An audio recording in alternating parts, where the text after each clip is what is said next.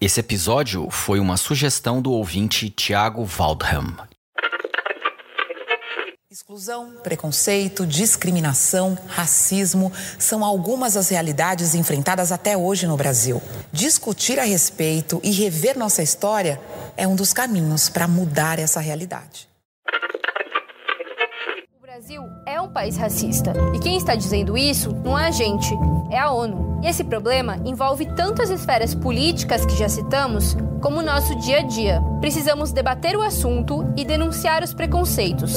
Afinal, nossa vida não pode ser definida por apenas um conjunto de linhas. Nós, mulheres negras, por exemplo, nós partimos de um lugar social no Brasil por conta das opressões estruturais de raça, classe, gênero, em que as nossas oportunidades são restringidas. A gente não tem as mesmas oportunidades de acesso aos espaços é, de mobilidade social.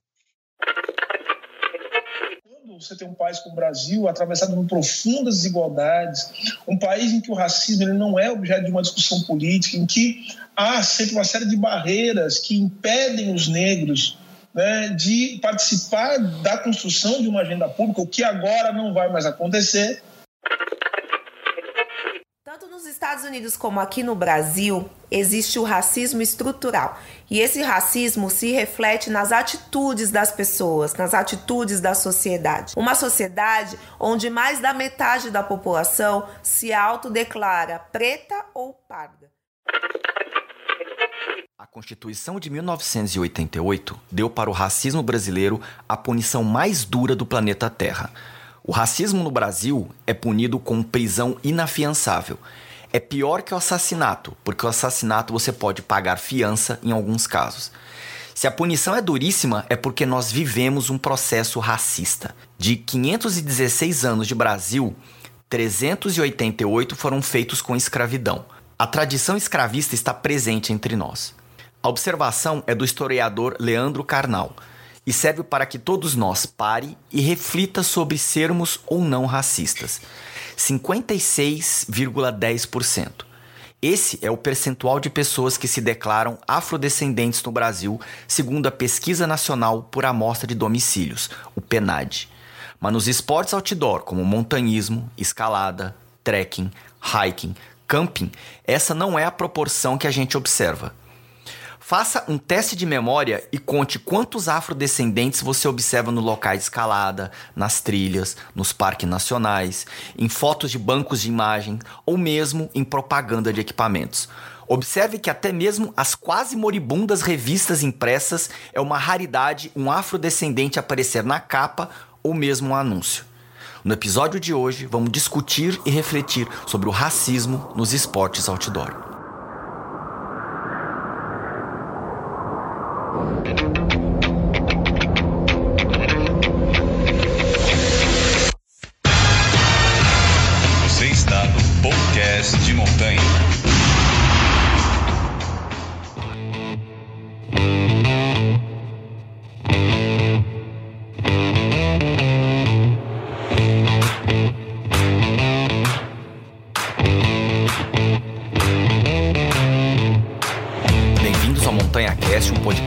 Dedicado a conhecer pessoas interessantes, preservar a natureza e um monte de outras coisas que gostamos, praticamos e acompanhamos no nosso dia a dia. Eu sou Luciano Fernandes, editor de conteúdo da revista Blog de Escalada, e você pode conferir toda a nossa cobertura do mundo do montanhismo, escalada e esportes outdoor em blogdescalada.com. O site já possui 14 anos e é o veículo de mídia que cobre os esportes outdoor com maior audiência da América Latina. No episódio de hoje, vamos refletir sobre o racismo nos esportes outdoor. Pois é, ouvinte, você já observou que nos agrupamentos de pessoas em trekking, locais de escalada, campo base de alta montanha e campeonatos de escalada esportiva, raramente há indivíduos afrodescendentes? Repare que o montante de pessoas que vão aos parques nacionais, estaduais e municipais, o número de afrodescendentes é bastante reduzido. Se no Brasil mais da metade da população é afrodescendente, por que a mesma proporção de etnia não se reflete nos esportes outdoor? A resposta a essa e outras perguntas referentes ao tema tema de racismo e inclusão não é simples. Além disso, a comunidade outdoor brasileira parece não prestar atenção a esse tema. A verdadeira inclusão exige movimento de ambos os lados, afrodescendentes envolvendo as suas habilidades de liderança e pessoas do universo outdoor mostrando o caminho. Para conversar a respeito de preconceito, racismo e inclusão social nos esportes outdoor do Brasil, está aqui comigo os idealizadores do perfil de Instagram Negritude Outdoor, Denilson Silva e Léo Ferreira. Para quem não conhece o trabalho deles como sociólogo, praticante de jiu-jitsu ou mesmo as suas conquistas como montanhistas, Denilson e Léo Ferreira, por favor, se apresente. Quem são vocês? Olá a todos e todas. Eu me chamo Denilson Silva, eu sou sociólogo, montanhista e ciclista. Eu sou um dos criadores do projeto Negritude Outdoor, junto com o Léo Ferreira, que visa abordar a questão da representatividade e do empoderamento negro no mundo das atividades ao ar livre. Pode falar aí, Dr. Léo. É, salve galera! É, eu sou o Leonardo Ferreira, Leonardo da Silva Ferreira, né? Meu nome completo. É, eu trabalho com design gráfico, eu sou ciclista, né? E estou à frente de alguns projetos aí junto com alguns camaradas é, e um deles é o Negritude Outdoor. E a gente visa, né, é, é, nesse projeto, é mostrar, né, a, mostrar a galera negra na, na, na, montanha, né, e abrir um espaço para que, que isso seja mais visível aí, né, porque a gente parte de um princípio que, que o, o nosso planeta na Terra é, é, é para todos, assim, né, a gente tem direito por estar aqui nessa Terra. Então, tudo é nosso, tudo nos é dado, né? Ah, legal.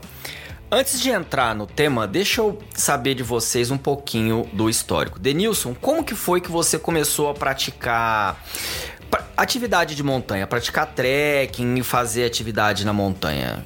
Porque você falou para mim antes de entrar aqui e tá escrito no seu perfil do Instagram que você é faixa preta em jiu-jitsu. O que, que fez uma pessoa que é faixa preta em jiu-jitsu resolver fazer atividade na montanha? É complicado. é uma história complicadinha. Ah, não complicada, né? é complexa, né? Mas na verdade eu acho que o, o, o grande lance do jiu-jitsu é uma coisa que você está sempre dependendo de uma outra pessoa para estar tá fazendo, né? Depende de um parceiro para estar tá lutando. Uh, fora isso, tem o, a questão de que é um esporte é, indoor. Você tem que fazer em, em algum lugar, né? fechado, por assim dizer. Também um outro fato é que envolve muita competitividade, né? Uh, e uma hora você meio que quer fazer uma outra coisa diferente, quer se livrar desses três impedimentos, né? de ter que ter alguém para fazer contigo o esporte, de estar tá num lugar fechado e de estar tá sempre uh, tratando de, estar praticando o esporte de forma, quer queira ou quer não, competitiva, competindo com alguém. Né? E nos esportes outdoor é diferente, tem uma sensação de liberdade muito maior, né? Uh, a maioria deles você consegue fazer sozinho, né? Eu pedalo, eu posso pedalar sozinho, posso fazer um, um trekking sozinho, né? Uh, isso que, que, me levou a buscar os esportes outdoor. E também quando, quando eu era garoto, eu cresci no Rio de Janeiro e eu cresci na Zona Oeste, na Zona Oeste do Rio de Janeiro, para quem não conhece, ela, o Rio de Janeiro inteiro, né, ele está cercado por montanha, por, por morro, por natureza e tal. E eu, eu cresci ali perto do Parque Estadual da Água da Pedra Branca, Parque Estadual da Pedra Branca. Eu ficava sempre olhando as montanhas e tal, aquela, aquela ideia de como que é estar tá lá, né? E um pouco maior eu comecei a frequentar também a Floresta da Tijuca e tal. Então eu sempre tive essa ligação com, com os esportes ao ar livre, né? Por mais que eu tenha dedicado grande parte da minha, da minha vida e tal, até pegar uma faixa preta, ao jiu-jitsu. Mas as duas coisas foram meio que a minha paixão, mas para mim os dois meio que. meio não, eles se completam, né?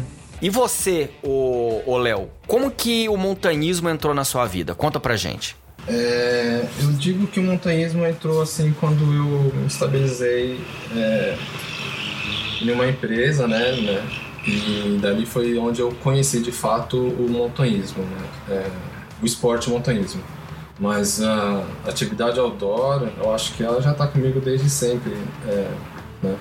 fazendo, andando de bike na rua, é, andando de skate, andei algumas coisas de skate e tal, e, e eu acho que é, estar lá fora foi onde eu encontrei minha liberdade, assim, digamos, de certa forma, do, desse sistema cabuloso que, que a gente vive. Vocês são os administradores da Negritude Outdoor. Qual foi a principal motivação que vocês tiveram para criar o, o, perfil? Fala você primeiro, Denilson. É, foi uma motivação bem prática, cara. Eu lembro que eu conheci o Léo, acho que o ano passado, né? Uh, ano passado, né? Conheci o Léo ano passado e a gente foi se falando e tal, conversas normais de quem é do meio é, do ciclismo e tal. Nossa, nosso ponto comum sempre foi o ciclismo, né? E aí é, um dia o Léo falou comigo sobre se eu conhecia outras pessoas negras, né? Do que praticavam esportes outdoor também.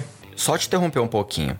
E qual foi o montante que vocês conseguiram recordar de pessoas que são afrodescendentes na praticando montanhismo aqui no Brasil? Ah, mas você fala o montante do número de gente que a gente encontrou negros na montanha, você fala? Desse montante que vocês é, pensaram, forçaram a amizade, quantas pessoas vocês conseguiram recordar que são afrodescendentes e fazem montanhismo aqui no Brasil? É aí que foi o choque. Quando o Léo perguntou, eu parei para pensar.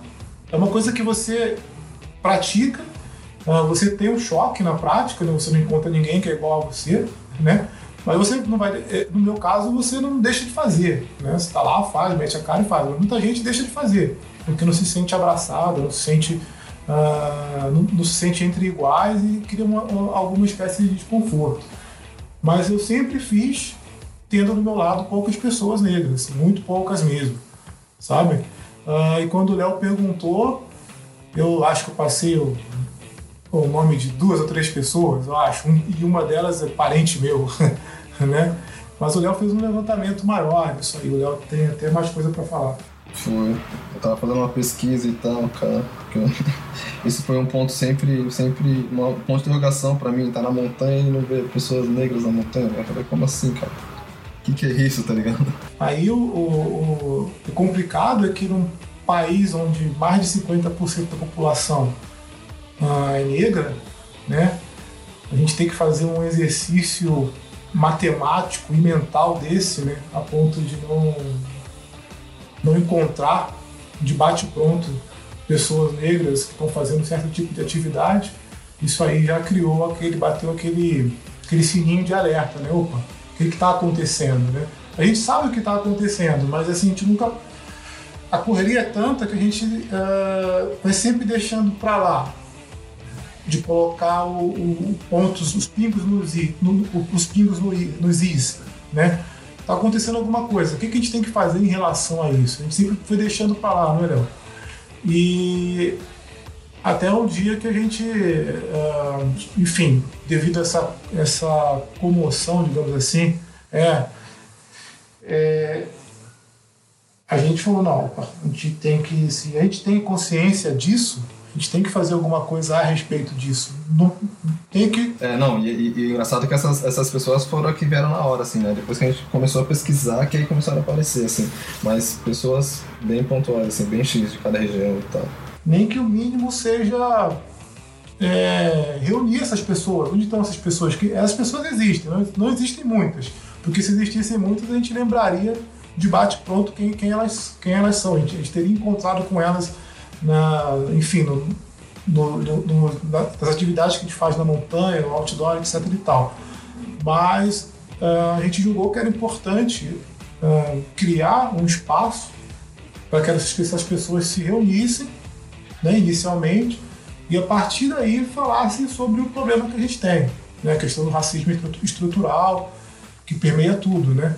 Uh, e por que, que não há mais pessoas? E por que, que as pessoas que existem elas são meio que sem voz, né?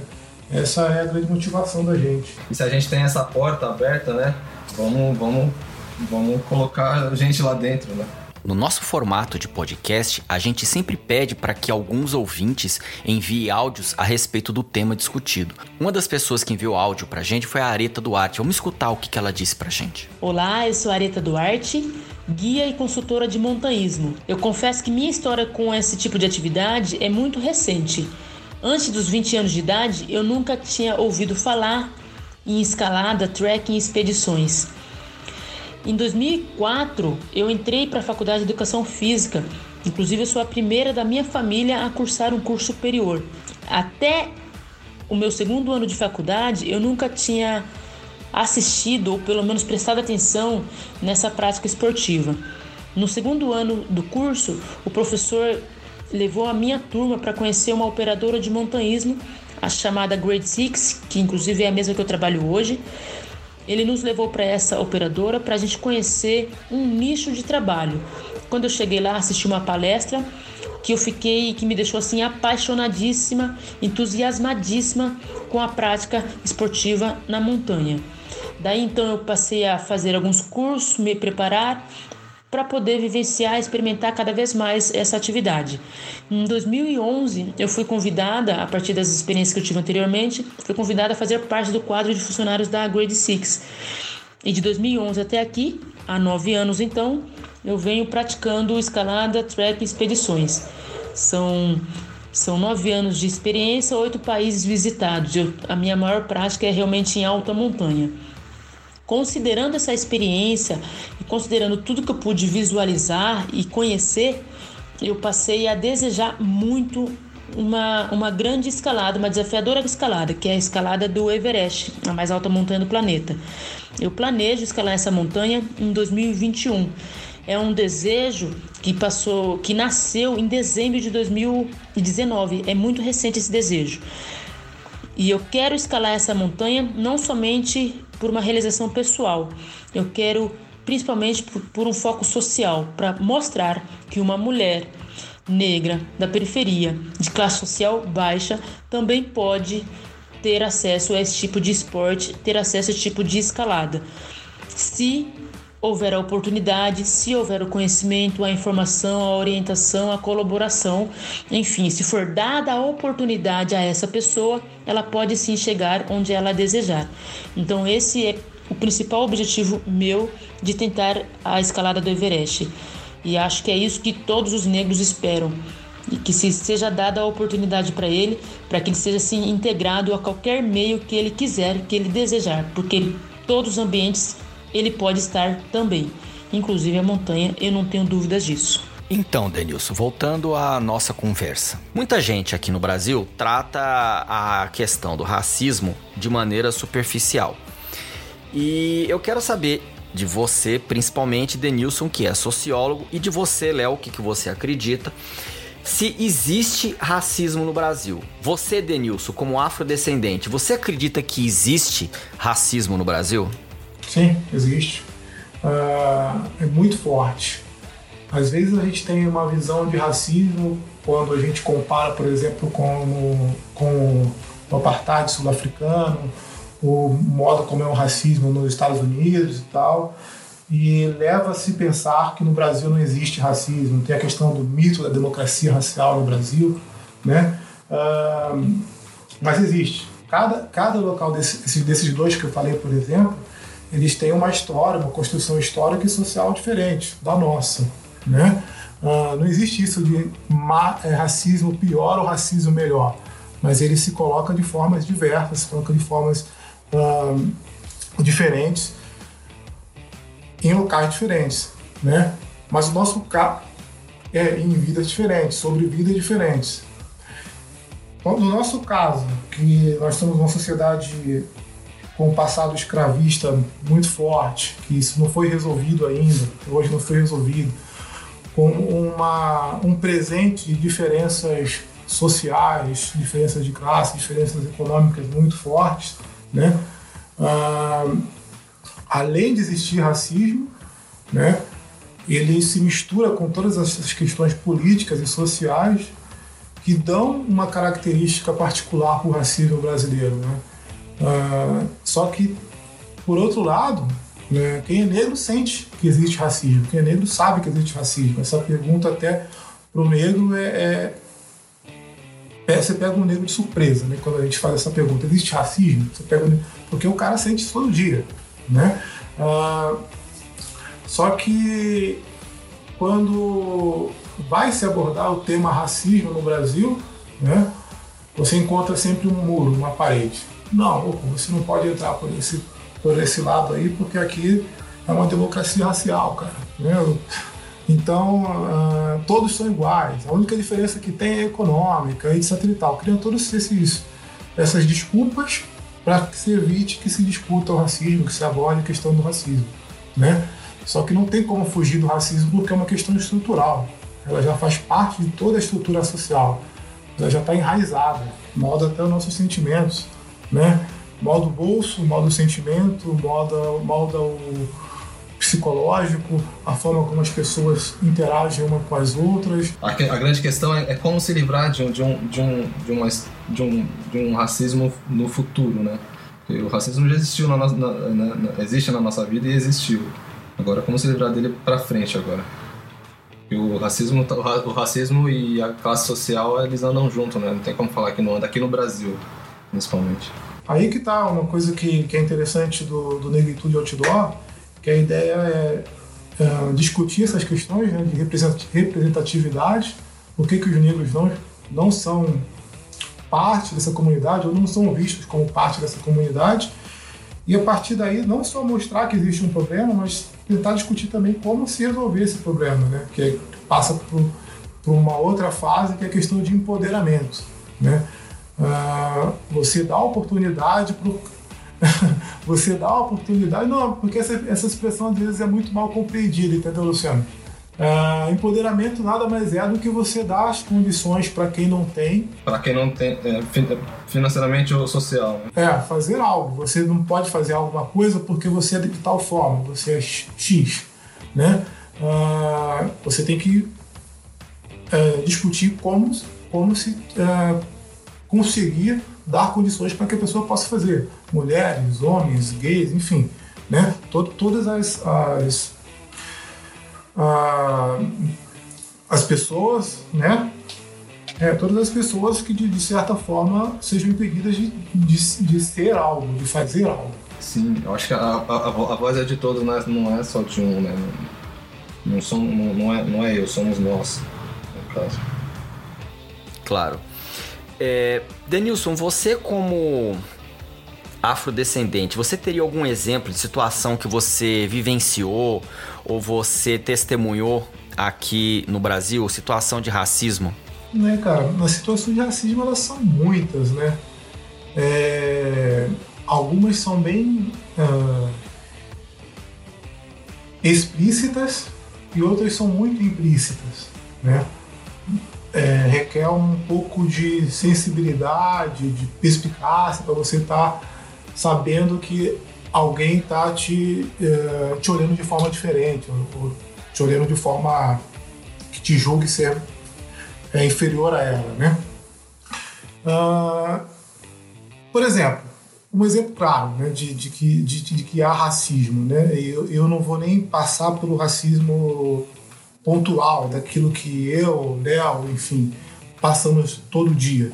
Esses casos aí são, são vão desde violência policial até você entrar no mercado, segurança ficar atrás de você. Enfim, isso aí as pessoas acho que meio que já sabem, né? Ou se não sabem, elas é, ou que não, ou se não sabem, elas fingem que não existe, mas isso aí existe, né? Não é, não é invenção. Né? Se você vê um, uma pessoa só falando, tudo bem, opa, estranho, mas se todos falam, né? Mas é, como eu disse, o racismo é estrutural, né? Ele quer dar privilégio para uns em detrimento de outros. Aí que entra a questão do empoderamento. Então você pode pegar, por exemplo, qualquer eu vou usar um exemplo mais prático, né? Você pega um perfil de companhia outdoor qualquer, qualquer companhia outdoor. Você é um perfil do Instagram. Você começa a girar o perfil, passar as imagens. Você conta quantos negros e quantos brancos tem ali. Isso se há negros, se houver negros, né? Aí já está o racismo, cara. mesmo que aquela. Claro, não estou falando que aquela companhia é racista, ela não está ela não tá deixando de colocar negros ali porque ela quer, mas ela porque, tá, porque ela está seguindo um padrão de sociedade racista. Uma outra pessoa que enviou áudio pra gente abordando o tema do preconceito e do racismo foi o Diogo Cruz. Vamos escutar o que, que ele enviou pra gente. Olá, eu sou Diego Cruz, sou condutor de aventura, estudante de turismo, blogueiro e aventureiro. É, o trekking foi um reencontro com a minha infância. Há cerca de seis anos atrás, comecei a praticar atividades físicas para sair de um quadro de obesidade. É, nisso, eu fui convidado para fazer uma trilha em uma cachoeira de São Paulo. E no momento que pisei nessa trilha, senti um, um déjà vu muito forte sobre o meu passado. Lembrei de quando eu era menor e soltava pipa e também brincava de calça o tesouro, onde hoje é o Parque Estadual do Juqueri. A partir desse reencontro, comecei a pesquisar sobre trilhas e conheci também o montanhismo. De, de início, eu não acreditava que aquilo fosse para mim. É, afinal de contas, como um cara que cresceu na periferia e negro teria acesso aos equipamentos e viagens que fazem parte dos meios para conhecer lugares tão incríveis. E nesse momento é, eu comecei um processo de desconstrução da segregação que o capital criou na minha vida. Já, já que o dinheiro hoje é o maior divisor de desenvolvimento cultural e social no nosso país. Foi difícil quebrar todo esse paradigma que perpetua entre os negros da periferia, mas eu consegui invadir os espaços, conquistei muitas serras do Brasil e hoje eu tenho a missão de conquistar as mais belas e altas montanhas do mundo. É, hoje sei que sim, tudo isso é para mim. E eu faço um trabalho é, através da minha agência de turismo, ao que é Aventura, mostrando que todos nós podemos sim estar nas trilhas, nas montanhas, nas cachoeiras e que sim, esse espaço é nosso e nós devemos conquistá-lo. Pois é, Denilson, voltando a você, posso complementar isso que você falou? Muito disso é porque essas empresas, elas investem em criar conteúdo orgânico nessas redes sociais. Nessas redes sociais, muitas vezes eles usam banco de imagens. Ou seja, uma empresa especializada em tirar fotos bonitinhas e vender por atacado para essa empresa. Fala, olha, eu vou, você vai tirar 500 fotos ou mil fotos é, publicáveis em redes sociais. Se você pegar em qualquer banco de imagem, a gente está trabalhando no novo layout do site esse ano, né? A gente espera que ano que vem a gente estreie o novo layout, o novo visual. E do banco de imagens de todos os lugares que a gente fez para testar a visibilidade do site, praticamente não tem nenhum afrodescendente. É praticamente mesmo, é muito difícil. Se for esporte outdoor, então, é mais ainda. É mais ainda. Eu, como designer gráfico, posso falar, posso falar sobre isso, porque é, eu não encontro, né? Às vezes eu procuro algumas imagens no banco de imagens e, e tal para fazer comunicação visual, né? E não encontro, né? Pessoas, é, fotos com pessoas negras, mas aí é, é aquela questão, é estrutural, né? Ah, o negro merece uma, um espaço ali tanto como, quanto o, o o, o, o seu amigo do lado, entende? E seja, seja no esporte competitivo ou no esporte individual, né? é, ele precisa estar ali. Ele precisa estar ali. Ser moldado dessa forma, né, é, é uma prova clara que já tem um problema. A gente tem um problema sério, né, que as pessoas não, não, não são representadas. Mas, por outro lado, como eu falei antes, não basta só ter representatividade, não basta só isso. Né? É, você pode encher o perfil de pessoas negras e eu não vou conseguir comprar uma bicicleta, por exemplo, de 60 mil reais nunca. Nem vou querer. Sacou? Isso aí, encher o perfil de pessoas negras não vai automaticamente fazer com que as pessoas negras consumam aquilo, né? É toda uma atmosfera social que impede que, as, que tenha e exista penetração não somente dos afrodescendentes, como de outras minorias dentro dos esportes outdoor. Isso, isso. Parece que é uma bolha, né? um muro que é criado. Né? O primeiro muro é assim: se você não se vê aqui, aqui você não é bem-vindo. Entendeu? A ideia é essa: né? você uh, proteger um espaço que teoricamente outras pessoas não, não são permitidas de, de participar. Né? Essa, essa é quando você me pergunta se existe racismo, eu prefiro responder assim do que responder através de exemplos pontuais de, de episódios racistas que eu, que eu possa passar na rua. E, de, de, dentro da sociedade, né, a gente fala os atletas, as, as pessoas que por existir né, o racismo estrutural, isso falando de esporte, por existir o racismo estrutural e daí a gente não pode, não, não pode deixar de falar que o racismo e a classe social andam junto, né?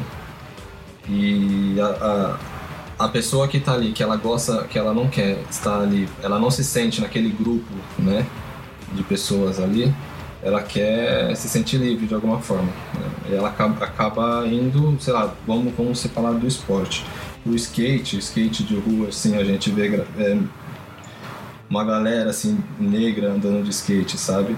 É onde ela vai conseguir é, é, colocar ali sua endorfina em prática ali, sabe? E a necessidade de viver, de estar ali, é, é fazendo aquelas manobras de rua. Aquela galera de rua, o BMX, eu falando do ciclismo, a galera de BMX que tá que anda na rua, na, na, é, pulando, pulando a guia, sabe? Igual eu ando com os moleques aqui em São Paulo. É onde a gente vai, vai, vai, vai se sentir livre, né? Dentro do esporte falando. Para falar um pouco mais sobre a inclusão de afrodescendentes no universo outdoor, a gente foi procurar a Camila França. Vamos escutar o que, que ela mandou pra gente. Meu nome é Camila, eu sou turismóloga e guia. Tenho uma agência de viagens especializada em turismo de experiência e quando eu tinha 9 anos, eu sofri um acidente de carro, onde uma das complicações foi que um osso da minha coluna havia se deslocado. Eu lembro que eu tive que esperar 24 horas para saber se eu poderia ou não voltar a andar. E a partir daí, a minha relação com caminhar, correr, fazer trilha mudou totalmente. É, eu penso que para mim é como se fosse algo terapêutico um momento de, de afirmar aonde eu posso chegar com os meus pés. E o ano passado eu organizei e participei de uma expedição para o Atacama. E tive a oportunidade de dar mais um passo dentro daquilo que eu sempre amei fazer. Eu, eu consegui é, o convite para poder subir um vulcão ativo. Eu lembro que para mim parecia como se eu fosse uma criança esperando uma van da escola que vai levar para excursão. Foi um dia que eu acredito que até hoje eu não consegui assimilar a grandiosidade dele, não só pela subida, mas por algo dentro de mim. E foi um período que teve alguns assassinatos de crianças pretas aqui no Brasil. E eu lembro que para eu conseguir subir, para eu focar na subida, é, porque a altitude tirava um pouco da minha concentração. Eu falava que cada passo que eu estava dando era pelas, por essas crianças que não iam conseguir fazer isso e por outras crianças e outras pessoas pretas que me olhasse e pensasse que poderia fazer o que eu faço e poderia estar onde eu estava. Ao voltar para o Brasil, eu decidi que ia me especializar em guia de alta montanha. Comecei a procurar algumas referências e confesso que tem sido muito difícil localizar grandes referências, localizar várias pessoas que trabalham com isso, que são profissionais de, de, de alta montanha. E não é porque eu sei que não existe, é porque eu sei que nós não temos visibilidade e podemos ser tão bons quanto, quanto qualquer outra pessoa, mas as pessoas enxergam somente as outras pessoas. É como se nós não estivéssemos, estivéssemos dentro dessa atividade. Então, eu decidi que eu ia não só buscar esse profissional ou essa pessoa, mas que eu ia ser para que outras pessoas que estivessem próximo a mim, que estivessem procurando para se identificar e para ser, pudessem me achar. Denilson, para quem quiser vamos dizer assim, quebrar essa barreira de preconceito, de racismo. Como que você acha que as pessoas deveriam abordar o tema ou deveriam conversar para saber mais, para se colocar no lugar da, para ter empatia, né? Para se colocar no lugar da outra pessoa. É, como que é a melhor maneira de se conversar com isso? Porque eu sei que não é fácil é, tocar nesse assunto. Você já está até percebido que eu uso o termo afrodescendente o tempo todo para não criar polêmica e não ofender ninguém. Né? Então, qual que é a melhor maneira de se tocar nesse, nesse assunto para que a gente comece a, a perceber esse problema e comece a também trabalhar junto com essas pessoas que precisam ter esse tipo de usar esse termo que você falou, esse tipo de empoderamento, esse tipo de incentivo para que elas também caiam nas graças e usufruam dos benefícios dos esportes outdoor? A melhor maneira é falar sobre o assunto, cara. Não pode deixar de ser, de ser falado, né? Por mais que às vezes seja incômodo, né? Como você falou, por exemplo, já começa com a escolha do termo, né? Afrodescendente, negro, preto, as pessoas têm essa, essa, essa dúvida sobre qual termo usar. Primeiro que você tem que lembrar que o cara, o sujeito ali tem um nome. Na dúvida, você chama o cara pelo nome dele.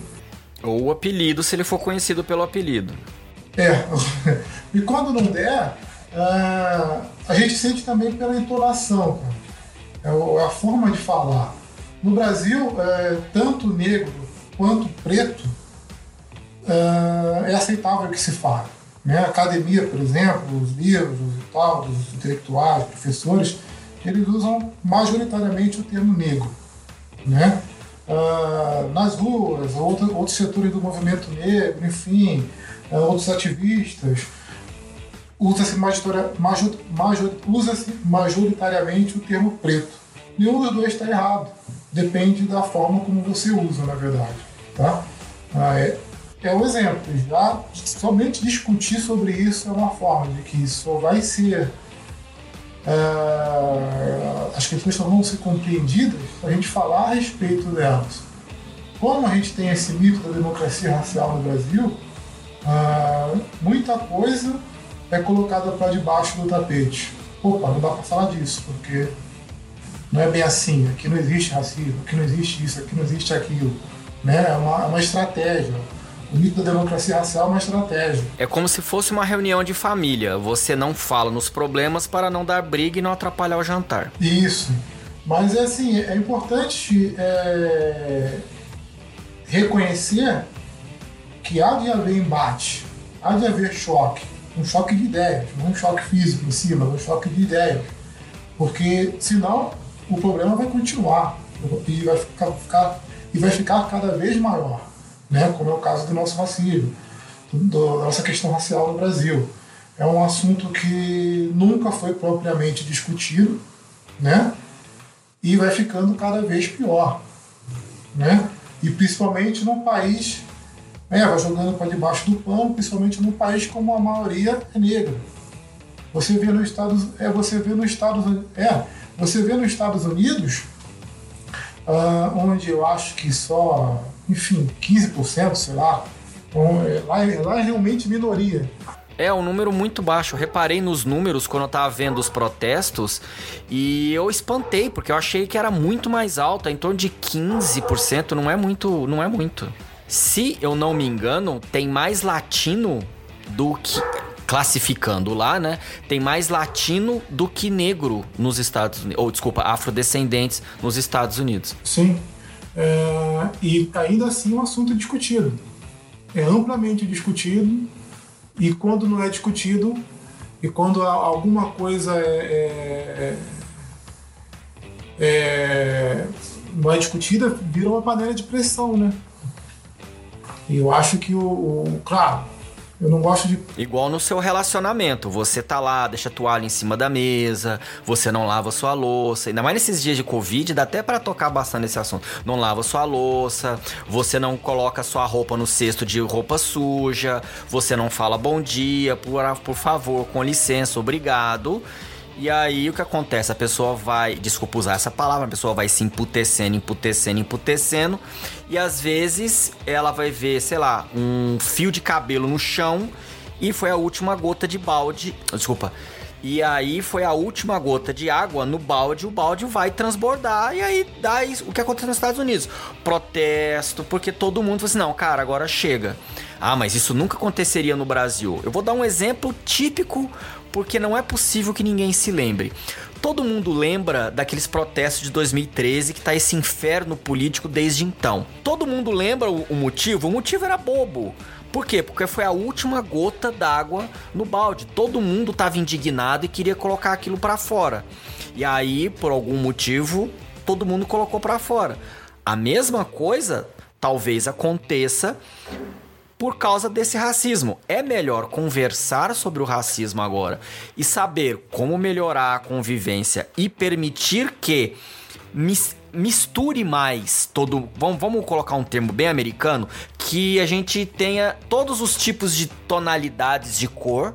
Vamos colocar assim, na montanha, entendeu? Desde a mais clara até a mais escura, passando por todas as tonalidades. E a gente é, e para isso a gente tem que sentar e conversar. Não deixar o balde é, é, transbordar. Porque é um balde de. um balde de mais de 50% de, dos habitantes, né? Imagina. Ninguém quer que esse balde transborde, né? Faz bastante barulho. Fazer uma pergunta para você, Denilson, e para você, Léo Ferreira. Por que, que você acha que tem tão poucos afrodescendentes praticando esporte outdoor? O que seria? Seria a falta de identificação com essas atividades, que já não é muito popular aqui no Brasil. Vocês praticam, vocês já devem saber que quando vocês falam que praticam isso, todo mundo acha que vocês são loucos. Ou porque existe um certo é, preconceito velado. Melhor. Ou as pessoas que são afrodescendentes, elas não conseguem se enxergar praticando uma atividade dessa? Cara, é, é, eu acho que uma coisa puxa a outra, né? É, o esporte outdoor, para começar por, essa, por aí, o esporte outdoor, falando esporte de montanhismo, que inclui escalada, escalada nem tanto, mas é, montanhismo, trekking, né? É, sempre foi um esporte meio elitizado. Ciclismo também, ciclismo é, é, um esporte elitizado total, total, total. Não tem nem como fugir disso, né? E a gente não, como eu falei, a gente não tem como falar do racismo e da classe social, a diferença da classe social. E aí, sendo isso, o, esporte outdoor não chega na classe social. Ele não chega. Eu venho, é, eu tenho como uma, assim, como uma missão é levar, é levar o esporte outdoor para a periferia, de onde eu venho. Eu venho da Vila Zate de Pirituba, né? Então lá é, não tem isso, sabe? A galera lá quer, quer saber o quê? Quer saber jogar, jogar bola, jogar, sabe? Bater bola na quadra e tal, empinar pipa, ouvir funk, sabe? Então, é, ninguém pega uma bike e sai para curtir, assim, é difícil, é, é, difícil. Você encontra algumas pessoas assim em cada, em cada vila, em cada rua que faz isso, né? E aí são as pessoas que você se identifica, porque você não se identifica ali, é, sei lá, naquele montante ali de pessoas que estão ali movida pelo, pelo, pelo que a mídia passa, né? Que, é, que são, são as, pessoas, as pessoas brancas né, nos esportes, são, são é, os grandes nomes, é, é, os grandes maestros aí brancos e tal, você não vê os, é, os grandes maestros pretos, né? E quem, e quem são os grandes maestros pretos, infelizmente, foram as pessoas que, que consumiram consumiram do nosso planeta aí, né? E, e, e, daí a gente fala, tem grandes pessoas, a gente fala assim, essa semana, eu não sei quando vai ser passado esse, esse, esse áudio, mas uh, ouvimos o, o, o Silvio Almeida, né, falando lá no Roda Viva. É, a gente é, falando dos movimentos negros e tal, do racismo estrutural, né? E os movimentos negros, é, eles existem, eles estão aí para bater de frente e eles estão aí para brigar na rua, assim, brigar no, no, no, de frente a frente se, se, se houver, né, o racismo, só se houver. É, como, como a gente a gente prega, a gente quer celebrar e convergir, né, nessa terra. A gente não quer não quer guerra. A gente quer combater o racismo sendo gentil, né? E e só que o, eu vou mais além ainda, né? Eu, eu falo que o movimento negro é o que o negro enfrenta todos os dias, né? Não desmerecendo os movimentos negros no, no plural, né? Mas, é, e, e, e, voltando isso também, fazendo uma, uma ligação à classe social, o que o negro enfrenta todo dia na periferia. O, o, o cara sai, sai, na, sai na rua, ele já se sente perseguido por polícia, entende?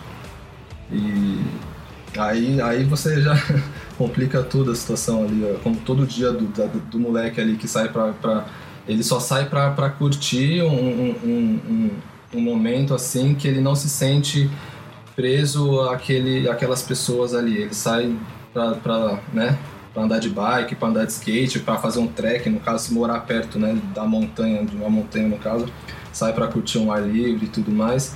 E aqui na, na cidade, nos centros urbanos, na, na, periferia, a gente não sente isso dessas pessoas. É, essas pessoas que gostam disso saem na rua e já se sentem perseguidos pelo sistema no geral, assim, né? Polícia e, e, e tudo, e tudo, tudo o resto. Né? É interessante. Não, não tinha pensado sobre esse aspecto. Denilson, você quer complementar? É, não, não, não, nem, nem complementar, mas é, é, são praticamente as mesmas coisas. É, é, é essa com, constatação que a gente tem, né? É um misto de questões, né? O primeiro, o, o negro, a negra, eles não se enxergam praticando essas atividades, né?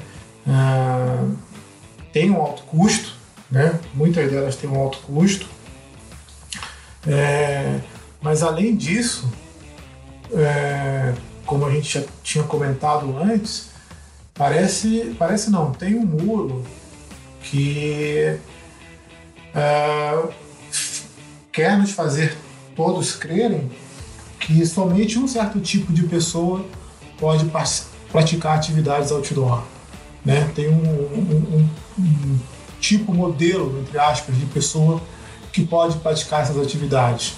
Uh, o negro resta o, não desmerecendo, que eu gosto pra caramba, mas resta o futebol, resta, enfim, outro tipo de atividades que você pode competir, pode participar daquelas, mas uh, as atividades de elite por excelência, não. Opa, peraí.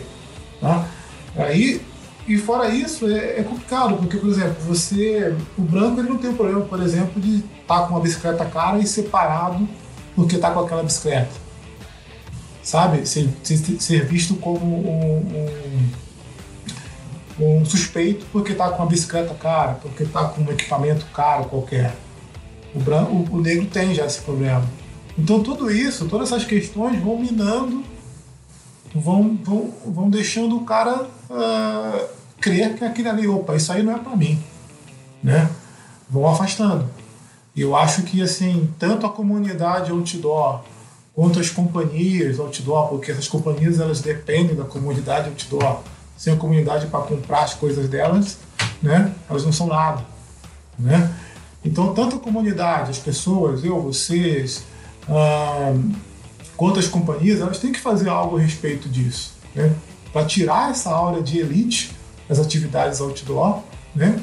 E para esclarecer, que é uma atividade que tem que ser cada vez mais aberta para todos, todos e todas. Né? Falando sobre o tema de preconceito, racismo, a gente foi procurar o Moab Carvalho. Vamos escutar o áudio que ele enviou para gente. Olá, sou Moab Carvalho, idealizador do projeto de fotografia outdoor Meet the Mountain, organizador dos trilhadeiros e cofundador de projetos de inclusão a trilhas e escalada como o Noroeste SP e o Ponto Crux e eu vim falar um pouquinho sobre o Negritude Outdoor, um projeto muito massa, pioneiro aqui no Brasil, é, que visa conectar, inspirar e propiciar a oportunidade de entrada dos negros no universo do montanhismo.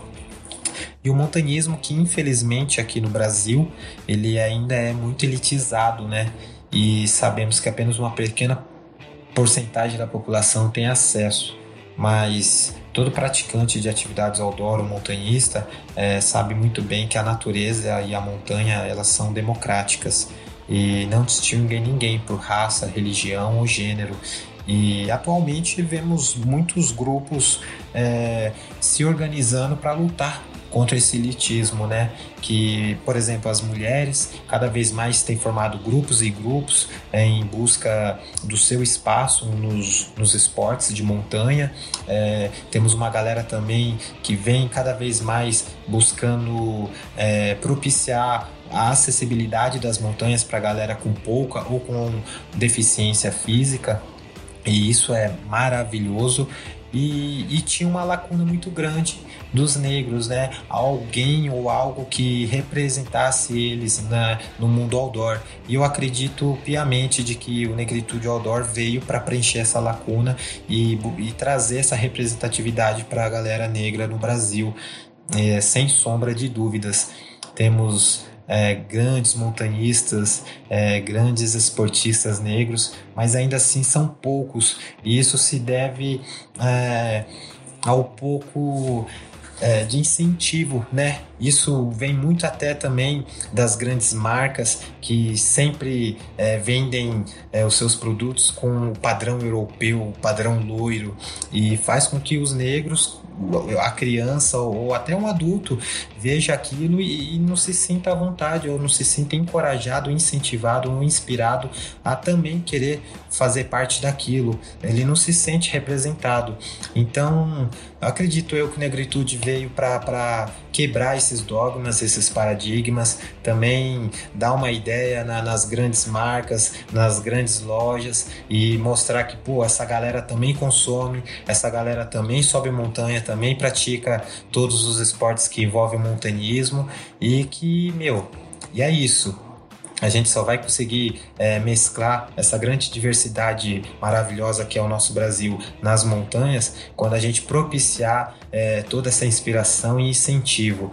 E o trabalho de formiguinha é um início, mas é importante. É, e desde já eu queria é, parabenizar o Denilson Souza e o Leonardo Ferreira pela, pela grande ideia, né? E, e é isso, desejo muita força na caminhada e no que precisar estamos aqui, né? Sempre dispostos a ajudar. E também agradecer ao blog da Escalada é, pelo espaço de fala, porque também é um grande incentivo isso, dar essa visibilidade ao projeto que está se iniciando, mas que sem sombra de dúvidas vai ser um projeto e uma força muito grande dentro do montanismo. E é isso, galera. É, forte abraço a todos aí. Então, pelo que vocês falaram, deixa eu ver o que, que eu entendi. É, a questão de ter esse tipo de barreira contra quem tá numa classe social desfavorecida ou, ou quem tá um pouco longe desse dia a dia de ficar indo para a natureza é uma questão cultural, ou seja, a, o meio que ele vive o obriga a gostar sempre das mesmas coisas e fazer as mesmas coisas, ou seja, perpetuar fazer com que a pessoa não experimente outras coisas a, as quais em teoria parece que obrigam elas a fazer. Você quer fazer esporte, você tem que fazer futebol. Você quer fazer. Você quer passear, você vai passear perto da sua casa. Ah, você quer gostar de música, vai gostar de um determinado gênero. Coisas desse tipo.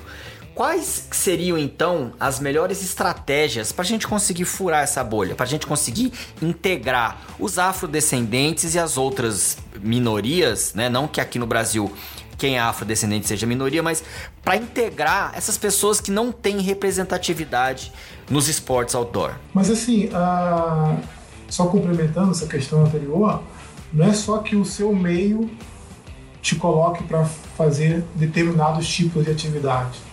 É, e aí já é, entrando nessa outra pergunta que você colocou, além de ser o meio te apresentar somente um, um determinado tipo de atividades, o outro meio, aquele que porventura você poderia participar também, ele se fecha. Ele está como se fosse o topo do castelo. Você não vai se ver nunca lá, e quando você está lá, você não é bem-vindo.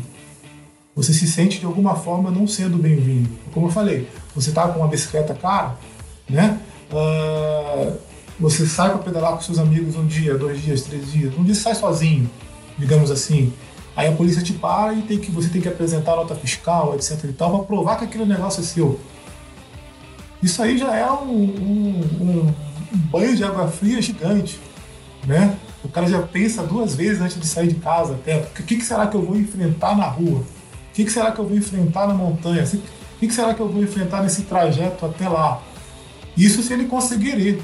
Já dá uma negatividade, né? Já, já, você já sai nega com negatividade, né, cara? É. Que tipo de constrangimento eu vou, eu vou passar só porque eu estou praticando esse esporte que exige eu ter um equipamento diferenciado? Uhum. Ou, que, ou que teoricamente é um esporte que os, não é pro seu bico, não é pro seu perfil. Isso não existe, mas as pessoas pensam assim, né?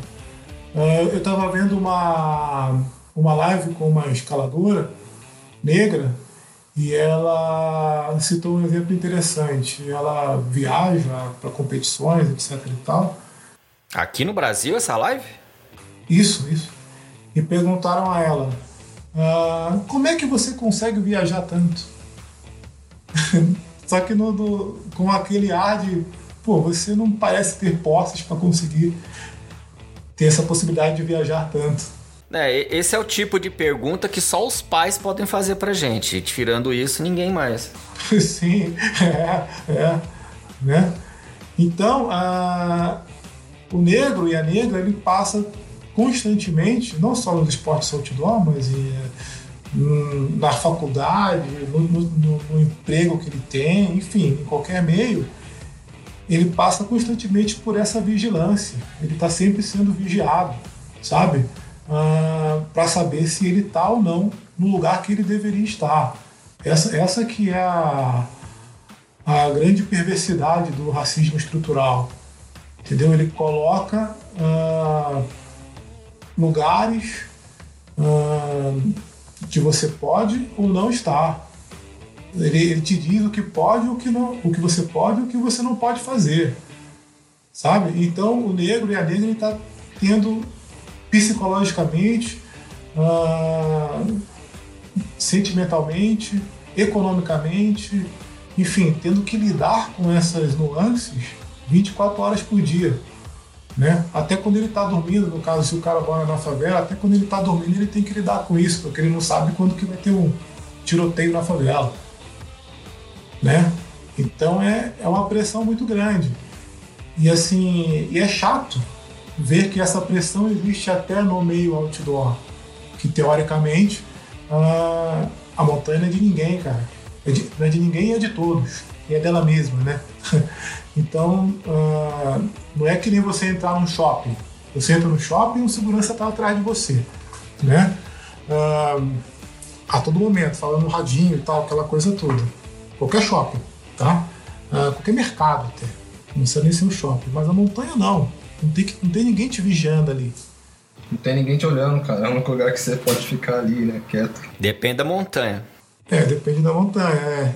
Depende da montanha. É, sim, sim, de fato. Na natureza, então, né? Na, é que a gente fala montanha que a gente é apaixonado por montanha, né? Mas a termo certo é, é natureza, né? é, mas tipo, se for o pico dos marins, você nunca vai conseguir ficar sozinho. É um espaço que, assim, é, é para todos, é de todos, é para todos estarem contemplando, né? Ah, e existirem mecanismos que impeçam as pessoas de estar acessando esses espaços, né? mecanismos sutis, o pior é que são sutis, né? Isso é bem complicado. Ah, eu, eu, por exemplo, eu vou dar um exemplo bem prático, tá? outro exemplo prático. Eu, eu iniciei na escalada, né? Foi. Eu sempre gostei do montanhismo, do trekking, aquela coisa toda. Aí tinha um pessoal que eu conheço, tem um pessoal que eu conheço que, ah, você tem que escalar também, cara. Vamos escalar, legal, é maneiro isso aí. Comecei a escalar, mas escalar em rocha, lá em Tatiaia, lá em Tamonte e tal. E aí é, eu ia para lá, para aprender e tal. Eu só aprendi isso, faixa branca. Escalada eu sou faixa branca. Uh... Mas eu gostava, assim, eu gostei da vibe, passei a gostar da vibe da escalada, aquela coisa toda. é, comprei aqueles equipamentos que deram para comprar, né, porque também tem essa coisa do custo, né? A escalada tem, tem, um, tem um custo, é, tanto dos equipamentos quanto de você ir para os locais de escalada. Só que aí eu senti, pô, não tem como eu ficar indo direto todo mês para escalar em, em, em Itatiaia e Itamonte e tal. Uh, para quem não conhece, é, Itatiaia e Itamonte são dois, dois municípios que têm picos legais de escalada aqui. Né? Acho que todo mundo do seu blog conhece, né, Luciano? e aí eu uma, uma pessoa falou, ah, cara, vai treinar na, em escalada indoor. Tem algumas academias, algum, alguns locais legais aí em, é, em São Paulo. Eu fui. Nunca me falaram nada, nunca me olharam estranho, nunca tive problema nenhum nesse tipo. Mas é duro, cara, você entrar num lugar e você ser a única pessoa diferente do lugar. Sabe, você vai um dia, vai outro dia e você. Uh, ainda mais na escalada, porque você depende do cara para te dar segue, você tem que fazer uma amizade, tem que, sabe, tem que se enturmar. Escalada, todo esporte tem aquele, né, aquelas regras implícitas do esporte. Né? E aí você uh, ir no local, não tem problema nenhum em me enturmar, não é, não é essa a questão, mas você ir no local e ver pessoas que são totalmente diferentes de você, cria uma barreira, sabe? Isso vai desanimando e tal. E aí, esse dia eu tava falando com, com esse cara que é o mestre de escalada, porque você não sabe com, em quem você pode chegar, sabe? Você não sabe em quem você pode realmente chegar. Você meio que fica naquela, o que está acontecendo, onde é que eu chego, onde é que eu estou pisando, né? É uma situação meio chata, assim. Deixa eu só te interromper um pouquinho. Eu vou dar um exemplo até bem prático para quem acha que esse problema da receptividade é, não é frescura. Ele, é, ele existe e é bastante resistente. Aliás, vou dar dois exemplos. Há muito tempo atrás eu trabalhava de monitor numa academia aqui em São Paulo.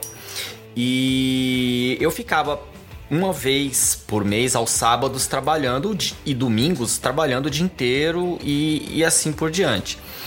E via que muita gente pagava diária, experimentava a escalada, achava legal, mas sumia. E vinha um cara, via, experimentava a escalada e praticava tudo e sumia. E aí um dia veio um pessoal, eu tava de monitor e eles chegaram, tudo escalaram e estavam indo embora. Só que antes deles irem embora, eles estavam tomando um açaí, um refrigerante antes de ir embora. E eu fui lá conversar com eles para empolgar, para saber se eles gostaram do esporte, se eles iam fazer o plano na academia, para eu saber o que que até para criar assunto para o site, o que que eles é, gostaram e não gostaram. Eles falaram, olha, achei legal, é, é meio carinho, mas todo esporte diferente de futebol é, é carinho também. Só que isso aqui não é para mim. Aí eu perguntei por quê? Assim, porque eu sou um cara meio gordinho e aí tá cheio de cara de tanquinho, todo musculoso, sem camisa. Eu não quero vir aqui com a minha namorada, cheia de gente, com esses caras tudo em forma desse jeito, urubuzando a minha namorada. E aí eu reparei que essa pessoa tava se sentindo diferente porque tava cheio de pessoas praticando boulder, fazendo via, podia tirar a camisa e ficava exibindo o físico. Para ele era ótimo exibir o físico, mas para todo mundo que não estava em forma, isso era constrangedor. E aí eu senti, perguntei para uma outra menina depois de uns tempos e ela falou a mesma coisa. Não, as meninas aqui estão todas de top, o tempo todo mostrando a barriga e eu não me sinto confortável porque eu não tô em forma. E aí eu percebi que o negócio de não se sentir bem-vindo ao lugar é um pouco mais complexo do que o normal. O meu segundo exemplo, ele tá até na internet. Uma influenciadora foi visitar uma academia aqui em São Paulo e ela entrou na academia, acho que era de manhã ou perto da hora do almoço, e só tinha homem. Só tinha homem na academia.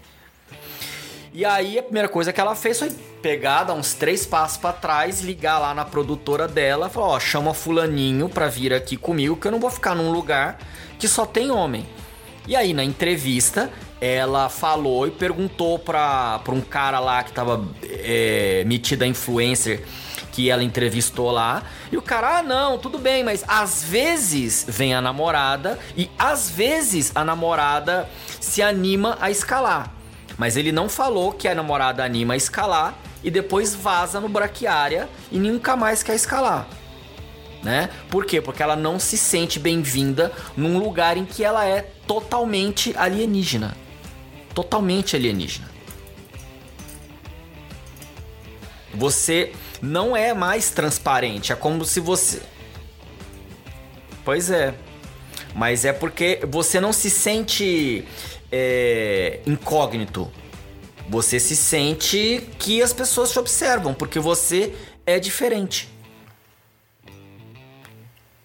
É, vou dar um exemplo prático que aconteceu comigo.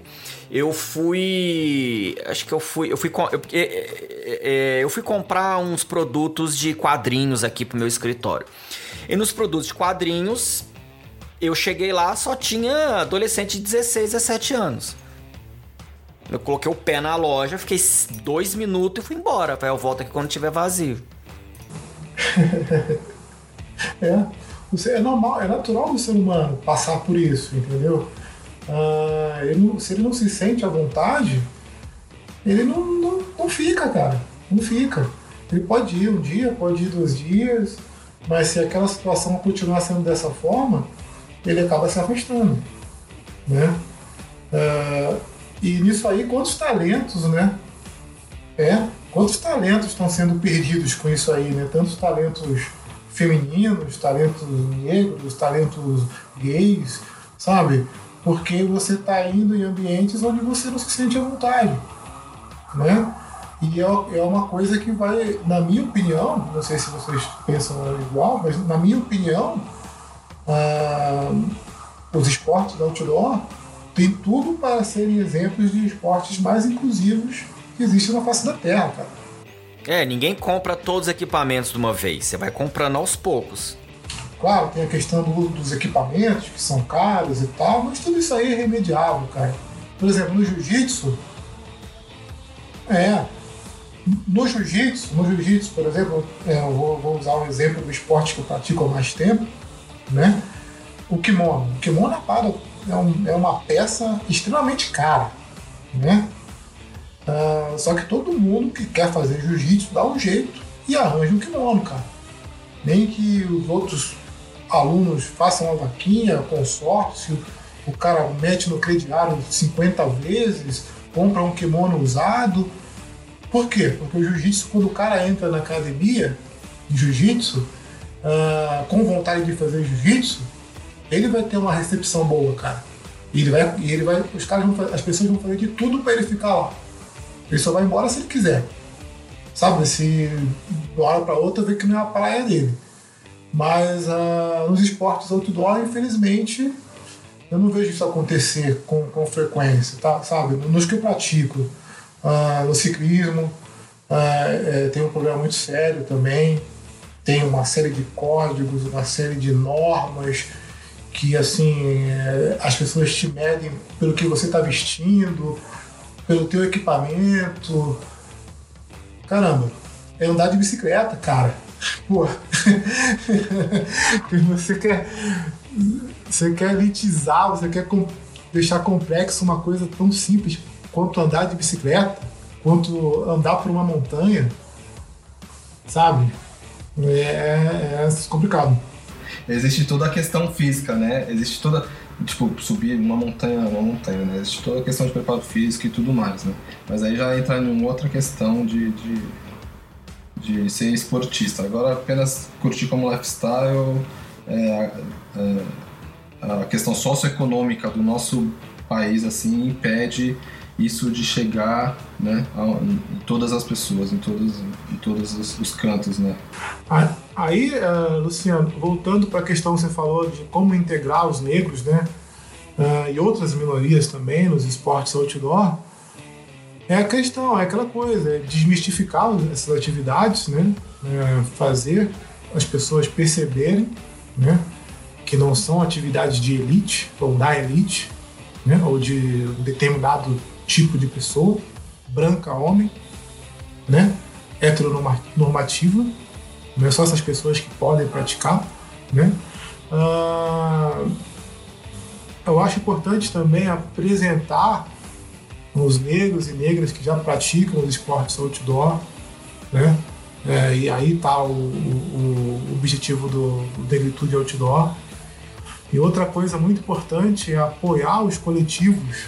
Né? Existem, existem coletivos, existem pessoas uh, negras e, uh, participando de coletivos que não necessariamente são só de pessoas negras, mas são coletivos que buscam fomentar os esportes. Esses coletivos eles têm que ser apoiados e têm que ah, passar a falar a respeito dessas questões, né, para poder atrair o maior número de pessoas possíveis. Outra coisa é apoiar os atletas e projetos né, do, dos negros e negras. Um projeto interessante, por exemplo, que a gente teve contato depois que a gente criou o perfil, foi de uma escaladora de alta montanha, Areta Duarte, cara. Sensacional o projeto dela. Ela tá, ela já fez várias altas montanhas daí do mundo, acho que na África, ah, aqui na América Latina, aqueles vulcões que tem lá nos Andes, o Aconcagua, e ela tá querendo ir para o Everest, mas não por ela, querendo ir para levantar essas questões de representatividade e empoderamento. Né? E ela está partindo de um, um processo, um programa de reciclagem, de bem interessante, cara. Ela está é, recursos através desse, desse programa, né? Desse, desse projeto, é, quer dizer. E a gente conheceu esse projeto através do Negritude Outdoor. Agora imagina, devem existir vários outros projetos do tipo que a gente não conhece ainda. E é, eles têm que ser mostrados, né? Sim, mas vou fazer o advogado diabo também. A revista Blog de Escalada, ela tem. vai fazer 15 anos. Ela tem a maior audiência da América Latina. Entendeu? A gente tem uma, uma média de visitação de 5 mil a 6.500 pessoas por dia. E é só enviar o projeto para mim que eu publico, mas a pessoa precisa também usar o Google e procurar onde que ela pode divulgar o projeto dela. E eu vejo que muita gente às vezes quer ela monta o projeto dela num lugar isolado aí e não divulga. Entendeu? Assim, tem, tem essa parte também da inexperiência também. Não vou dizer que a pessoa, né, tá de uma. Mas é a parte da inexperiência dela procurar os lugares certos ou os veículos certos para divulgar. Na revista, eu e as outras pessoas que trabalham aqui, é só mandar pra gente alguma coisa de divulgar, a gente divulga. Sem nenhum problema. Assim, pode atrasar, porque. É alguns dias porque a gente está ocupado, mas a gente sempre divulga, porque o site, acima de tudo, ele é feito para a comunidade. Para que aquelas. Para a gente construir nano, nano histórias e para aquilo ficar perpetuado para a história. Ou pelo menos enquanto eu viver. Né? Porque a hora que eu morrer, aí não vai ter, né? Entendeu? Aí que outra pessoa faça. Fica indexado. Vamos tocar num assunto mais delicado, né? Como que a pandemia impactou vocês em termos de esporte, na vida pessoal e profissional? Como que tá sendo a sua vida agora com essa essa, esse mundo todo modificado que a gente agora vai ter que começar a usar máscara, vai ter que ficar guardando distância de um metro um pro outro, talvez não dê nem pra gente ir no cinema mais e todas as academias fechadas. Como que tá? Como é que o Covid-19 impactou a sua rotina como esportista? É, ah, eu, cara, eu acho que impactou, tive um grande impacto, assim, porque eu pedalava todo dia, todo dia aqui em São Paulo, sei lá, durante uns, os cinco últimos anos, assim, era todo dia mesmo, coisa de 40 km por dia, e daí agora eu tô pedalando, sei lá, 10 km por semana, se necessário, né? E, e aí o que eu tenho feito, eu não tenho rolo de treino, né? É, tenho feito aqui para manter meu, o meu a minha, o meu corpo em rotação aqui é ter feito apenas os exercícios funcionais, é o que dá para fazer, né? No momento. Tenho evitado, assim, sempre é, distância social tal. Saio na rua realmente sempre que eu preciso ir ao mercado, né? E, e é isso, sempre distância social e usando máscara, porque a gente não pode brincar com isso não, cara. É, eu também. Eu, eu tenho praticado aqueles exercícios básicos em casa. Eu tenho aqueles de kettlebell né? E costumo usar. Mas é complicado porque no começo, nos primeiros dias, eu fiquei com aquela ansiedade, assim, caramba, quando é que eu vou voltar a fazer as coisas, etc e tal. Eu tinha um projeto engatilhado com, com outro ciclista amigo meu. Uh, ainda bem que a gente não comprou passagem, nada, porque pegou bem a época do, do, do do isolamento e tal, a gente ia ter perdido passagem, ia ter se ferrado pra caramba, né? Só que aí, nos primeiros dias eu fiquei meio naquela neurose. Depois eu fui a, a rotina, vai, você vai acostumando com a nova rotina e você pensa assim, opa, fazer o quê? Né? Faz falta pra caramba o jiu-jitsu. Jiu-jitsu tá é impossível voltar a treinar jiu-jitsu, né? Uh, mas as outras coisas Hoje, hoje eu matei a saudade de uma delas, que foi pedalar. Eu estava três meses sem pedalar. Hoje eu tive que ir resolver uma coisa ali na, em Perdiz. Eu falei, ah, eu vou pedalando. Com máscara, com tudo, naquele sistema lá. Eu fui pedalando, mas eu fui até sem usar o, o taquinho. Porque eu fiquei com medo de cair, de ficar clipado no, no pedal e cair. Eu fui de tênis normal mesmo. Eu é, meio que achei que eu esque, tinha esquecido como é que é andar de bicicleta. Eu não tenho ideia, não tenho ideia, Luciano, como é que vai, como que vai ser na, no futuro, cara. Sabe, para voltar a praticar uma série de coisas. Não, o que foi anunciado hoje foi que as aulas vão voltar em setembro. Eu tô vendo uns papos aí que alguns parques vão reabrir. Já. Ah, Parque Nacional, não Parque Municipal.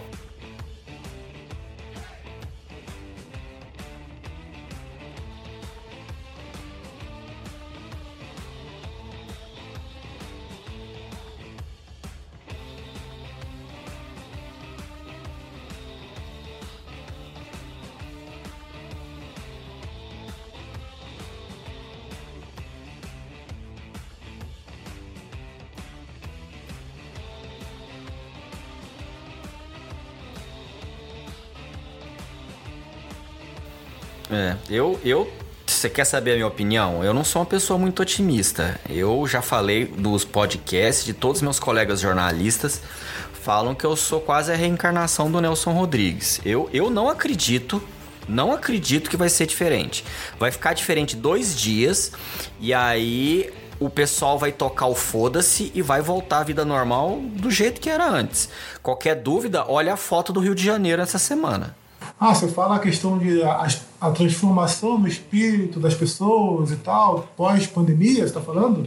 Não, não, a transformação do espírito é nula, ninguém vai mudar nada. é, eu, eu, eu, como sociólogo, eu vou concordar contigo, cara. Eu, como sociólogo, concordo contigo. Eu sou bem crítico, assim. Para mudar alguma coisa, precisaria ter realmente uma tragédia de proporções tipo Hiroshima Nagasaki. Entendeu? E, e, olhe lá, porque a bomba tem que cair num lugar legal, tipo São Paulo. Se a bomba cair, tipo, no Acre, no Roraima, não, não muda nada. Não muda nada. Ah, entendeu? Ah, e assim, você que, que, que tá aí me escutando em Roraima ou no Acre, que eu acabei de falar, repara a atitude que as pessoas estão tendo com os mortos, proporcionalmente falando, que teve aí e que tá tendo aqui em São Paulo. Cara, o pior, o pior por falar em Roraima, é, eu li uma coisa hoje que me deixou balançado pra caramba. É a questão que os, os Yanomamis estão passando lá. Uh, os Yanomamis eles têm um, um, ritual fúnebre que é diferente do nosso. Por exemplo, resumindo, eles não enterram os mortos, tá?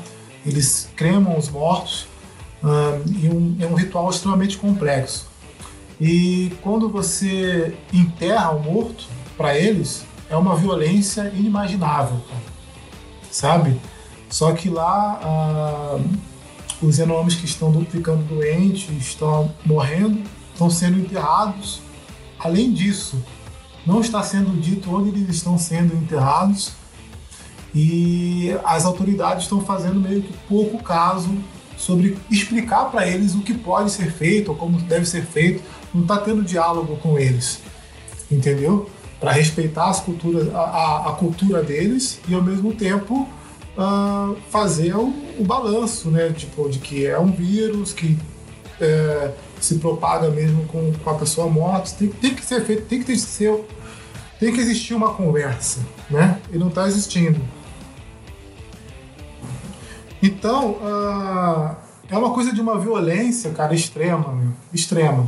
Um outro áudio muito interessante a respeito do racismo, do preconceito, da inclusão de afrodescendentes no universo outdoor, a gente foi procurar o Pedro Marques. Vamos escutar o áudio que ele enviou pra gente. Olá, sou o Pedro Henrique Marques, tenho 23 anos, moro em Barão de Cocais, Minas Gerais. Sou multiatleta de esportes outdoor, fotógrafo e atuo em diversas áreas ligadas ao montanhismo. Sou idealizador, cofundador e organizador de projetos voltados à prática consciente e fomento de atividades outdoor. Sigo focado em evoluir minhas práticas esportivas para dar voz, inspirar e incentivar pessoas. Com base na minha trajetória até aqui, que há cerca de seis anos se intensificou e me propiciou grande evolução quanto ser humano, minha maior motivação é empoderar pessoas que, semelhantes a mim, negros de classe baixa, possam ter acesso a esse maravilhoso mundo outdoor. Sou de uma região que tem um enorme potencial turístico e para esportes de aventura, mas que se mantém condicionada apenas à exploração minerária, como a principal forma de desenvolvimento econômico. E desde que comecei nos esportes, esse tem sido o maior desafio que eu enfrento. É, como negro, pobre e periférico, e que sem grandes apoios, indo na contramão dos padrões sociais aqui presentes, pode chegar a algum lugar. Essa é a pergunta mais forte que eu sempre enfrentei, desde que eu me dispus a acreditar nos meus sonhos e ir em busca deles. Mas acreditando que é possível ignorando todos os estereótipos e realizando projetos como o último em que atuei, junto à Associação Estrela Guia, de onde eu moro, eu trabalhei como instrutor de slackline com crianças e adolescentes em situação de vulnerabilidade. Isso tem muito valor para mim, que foi uma conquista muito grande adquirir esse espaço e mostra que sigo em meio a toda dificuldade no caminho do bem, o que eu acredito está indo na direção certa. E junto a isso, abrindo portas para meus semelhantes. Desejo fortemente me realizar, alcançar meus objetivos como atleta de alta performance e guia de alta montanha, para cada vez mais ser espelho para essas pessoas, para dar voz a essas pessoas. E não vou desistir nunca, para sempre fazer parte dessa, dessa fonte que abre caminho para a mudança e dá voz àqueles que não têm acesso às oportunidades. Agradeço imensamente ao projeto Negritude Outdoor pela oportunidade cedida e pelo incrível trabalho que vem exercendo, que estão desenvolvendo junto ao blog de escalada, essa oportunidade de dar voz aos negros que estão inseridos no esporte outdoor e junto a tantas referências incríveis do esporte, do cenário, desse maravilhoso mundo outdoor. É, desejo vida longa e próspera aos projetos e um grande abraço. Tamo junto e cada vez mais vamos lutar pelo espaço dos negros pelo espaço dos, dos deficientes, das pessoas que não têm tanto acesso à oportunidade. E essa vai ser nossa missão para sempre. Eu tenho uma opinião do seguinte: a, a, o Covid-19, esse problema todo, e a gente já tá de saco cheio da quarentena por esse motivo. A gente, aqui no Brasil, não é uma. A gente se olhar bem, a gente não é uma sociedade. A gente vive o mais perto possível de uma anarquia, em que ninguém segue regra nenhuma, a gente tem um convívio social, mas não tem regra nenhuma e, e assim, não adianta a gente pensar em coletivo porque ninguém pensa em coletivo. É uma anarquia o que a gente vive aqui. É um bando de indivíduos dividindo o mesmo espaço. Então a gente já tá em 100 dias, a gente já viu que os, os governantes por conta dessa desobediência que a gente tem culturalmente, não consegue é, implementar uma quarentena direita. A gente não teve quarentena. A gente teve mais ou menos alguma coisa. E a gente está vivendo, em termos de mortos por dia, a clareza da nossa incapacidade de viver em sociedade. A gente não é uma sociedade, a gente é um agrupamento, a gente é um fazendão entendeu? Que Portugal largou aqui. Mais ou menos isso. É. Sim, sim, com todos esses problemas, entendeu? A gente, os que a gente acabou de discutir, esses que foram aparecendo depois. Uh, é complicado resolver tudo isso. Né? Aí quando, quando se pensa em resolver é a, o que dá para colocar para debaixo do tapete se coloca, o que dá para fazer um remendo se remenda, é, mas nunca para para discutir de verdade. E chegou ao ponto de não, não, de não aceitar mais isso, né? De a gente não aceitar mais isso. Ser colocado para baixo do tapete, né? É, é assim, nós que somos pessoas mais esclarecidas, nós não aceitamos, mas a população média brasileira que ainda faz manifestação para fechar a instituição democrática, cara, eles ainda não estão esclarecidos. É porque, é porque eu, eu, eu tem a questão do, do, Eu sou meio crítico nisso, de pensar que essas pessoas não estão esclarecidas. Elas, uh, por exemplo, o lance do fake news e tal, uh, acreditar que tudo aconteceu porque as pessoas caíram no ponto do vigário. Não, eu, eu, eu não creio nisso. Eu creio que as pessoas fizeram as coisas de forma intencional mesmo. Porque elas uh, têm valores próprios delas, particulares delas, que elas querem que, se, que sejam mantidos. Entendeu? Elas não querem abrir mão de determinadas coisas. É como no caso do racismo. As pessoas que, uh, que se privilegiam né, do racismo, se privilegiam do, do, de existir uma, uma parcela da população sendo vista como subalterno como inferior, dificilmente elas vão querer abrir mão disso. Né? É, tem, que, ela, tem que haver muita empatia por parte, de, por, parte, por parte delas e muita inteligência também né, por parte delas para abrir mão disso. E muita gente, quando pensa em abrir mão, simplesmente fala: Ah, eu não sou racista, cara. Sabe? Como se isso fosse bastante. Isso não é bastante, porque, como a gente conversou, é, é um problema que está uh, permeando toda a sociedade. Não basta ser só contra, você tem que ser anti-racista. Você tem que combater aquilo. Né? Como, por, por exemplo, uh, existir gente morando na rua. Sabe? A gente normalizou o fato em São Paulo, né? A gente normalizou o fato de existir gente morando na rua. A gente cria uma série de. As pessoas criam uma. Eu, eu faço sempre esse exercício com meus alunos né, de, de sociologia sobre essa questão das pessoas, dos moradores de rua. Eu ouço cada desculpa, cara. Ah, ele mora lá porque quer. Ele é isso, ele é aquilo.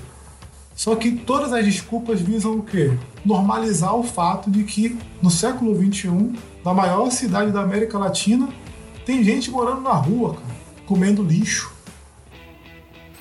É que essas pessoas que raciocinam assim, elas partem do ponto de que todos têm a mesma oportunidade o tempo todo. E não é verdade. Vou citar um exemplo prático. Vou citar um exemplo prático. Vocês devem ter percebido que o meu sotaque não é daqui de São Paulo. Né? Eu sou uma pessoa que nasci aqui em São Paulo, fui morar em Goiânia. Tive que aguentar muito tempo, muito tempo, as pessoas com preconceito comigo e com a minha família, porque a gente era de São Paulo, não era de Goiânia. Quando eu mudei de volta para cá, para São Paulo, as pessoas tinham preconceito e resistência por causa do meu sotaque e dos meus costumes, que praticamente são todos de Goiânia. Entendeu? O que come, o que escuta, o que, o que fala, o, o que gosta de, de, de, de, de sentir prazer, tudo é, é, de Goiânia. E as pessoas são, eram resistentes a isso, e eu sentia isso.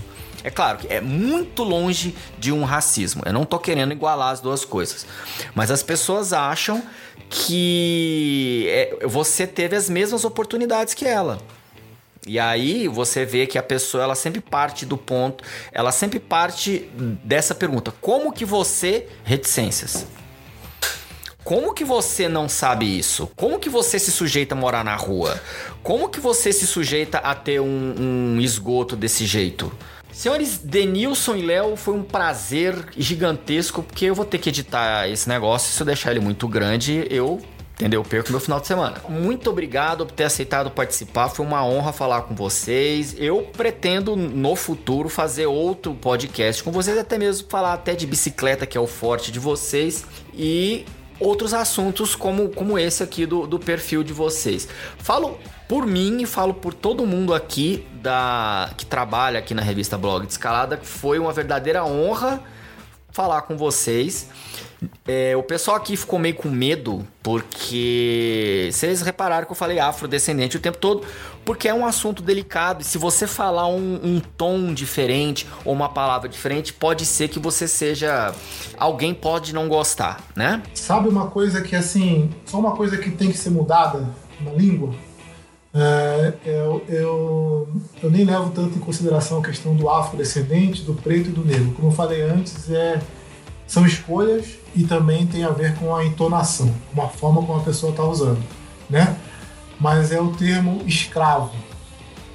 Esse termo tem que ser apagado. Você é descendente de escravo. Você não é descendente de um escravo. Você é descendente de uma pessoa que foi escravizada. Isso aí que tem que ser mudado, né? Mas quem que usa essa expressão? Descendente de escravos? Existe. Existe. Não, aí todo europeu também é descendente de escravo, porque o sistema lá da, da Grécia lá era escravocrata. Também existia a escravidão, né? Então, como, como toda a palavra ela tem um poder, né? A palavra é o, é o poder, a comunicação, a linguagem é o poder. Você sabe isso mais do que a gente.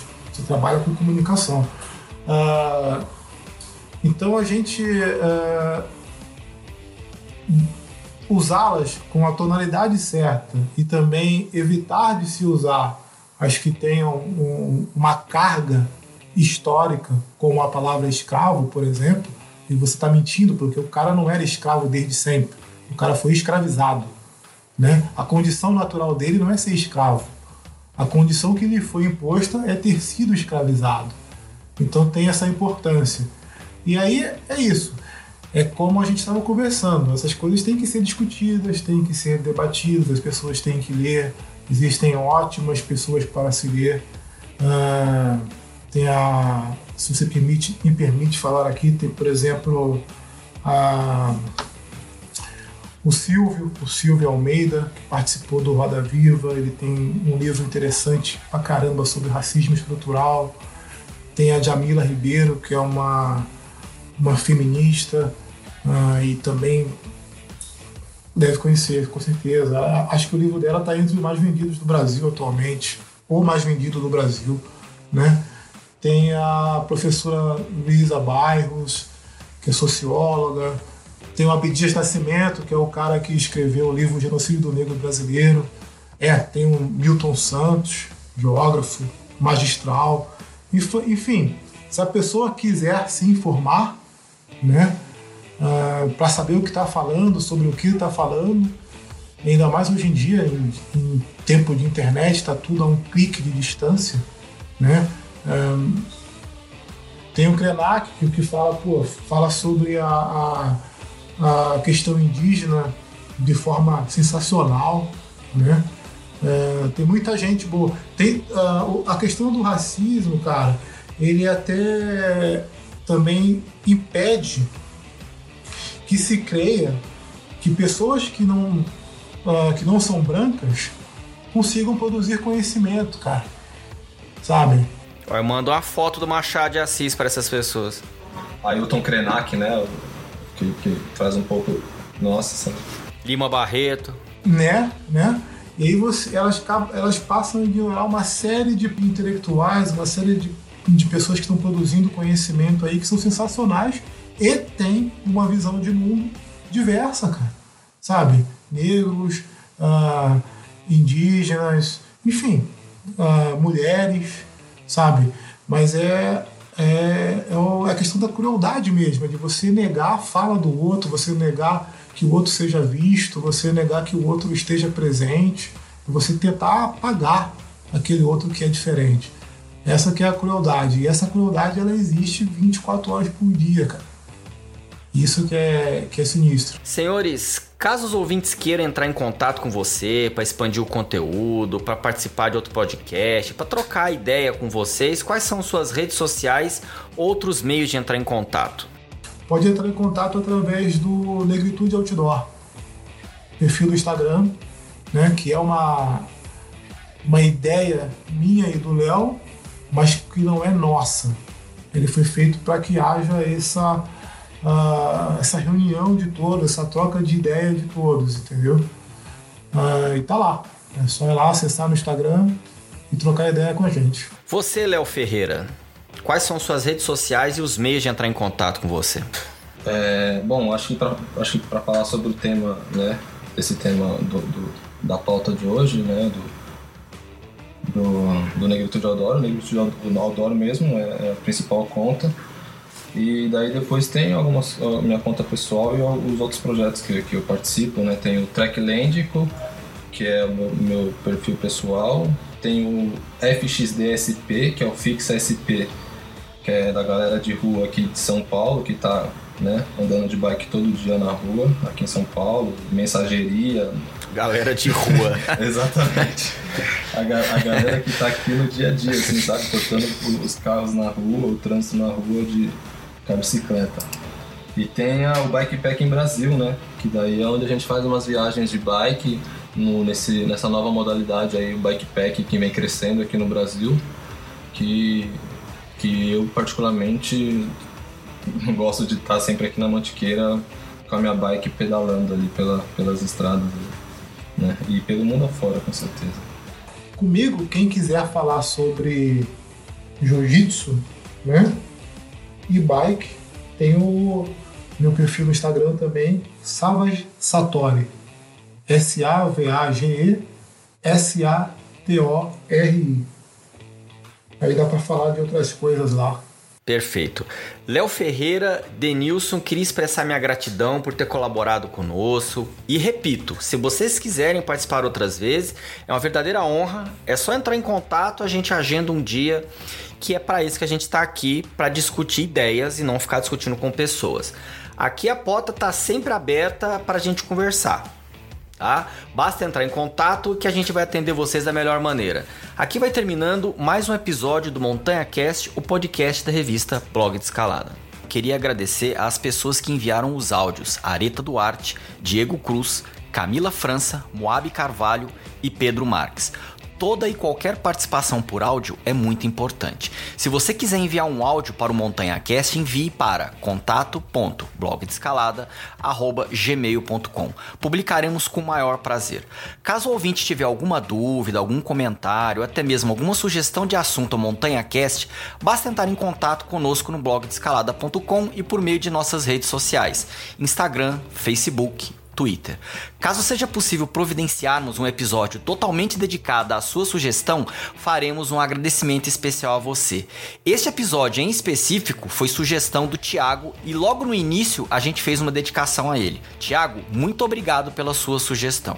Aqui nossas portas são sempre abertas a quem quiser expandir algum assunto relevante sobre esportes ou mesmo qualquer outro assunto que faça parte de nossa sociedade e que impacta a vida de atletas amadores e profissionais e dos cidadãos em geral. Uma vez a cada 15 dias, nós aprofundamos um tema relevante para as pessoas que praticam esporte, em especial montanhismo e escalada, e que sentem a necessidade de refletir sobre a sociedade e assuntos que fazem parte de nossas vidas. Para isso, conversamos com players de mercado, especialistas e personagens do assunto. O objetivo aqui é fazer refletir sobre o assunto abordado. O Montanha Cast está disponível no Spotify, no Deezer, no Apple Podcast, no Google Podcast, no Simplecast ou na sua plataforma de podcasts preferida. Nessa plataforma, nos siga, assim você não vai perder nenhum episódio novo. Comigo na produção do Montanha Cast estão Natália Demarco, Raul Morales, Sofia Redondo, Silva Rosseto e Marcela Gomes Montenegro. Eu sou Luciano Fernandes e vou ficando por aqui. Até o próximo episódio. Música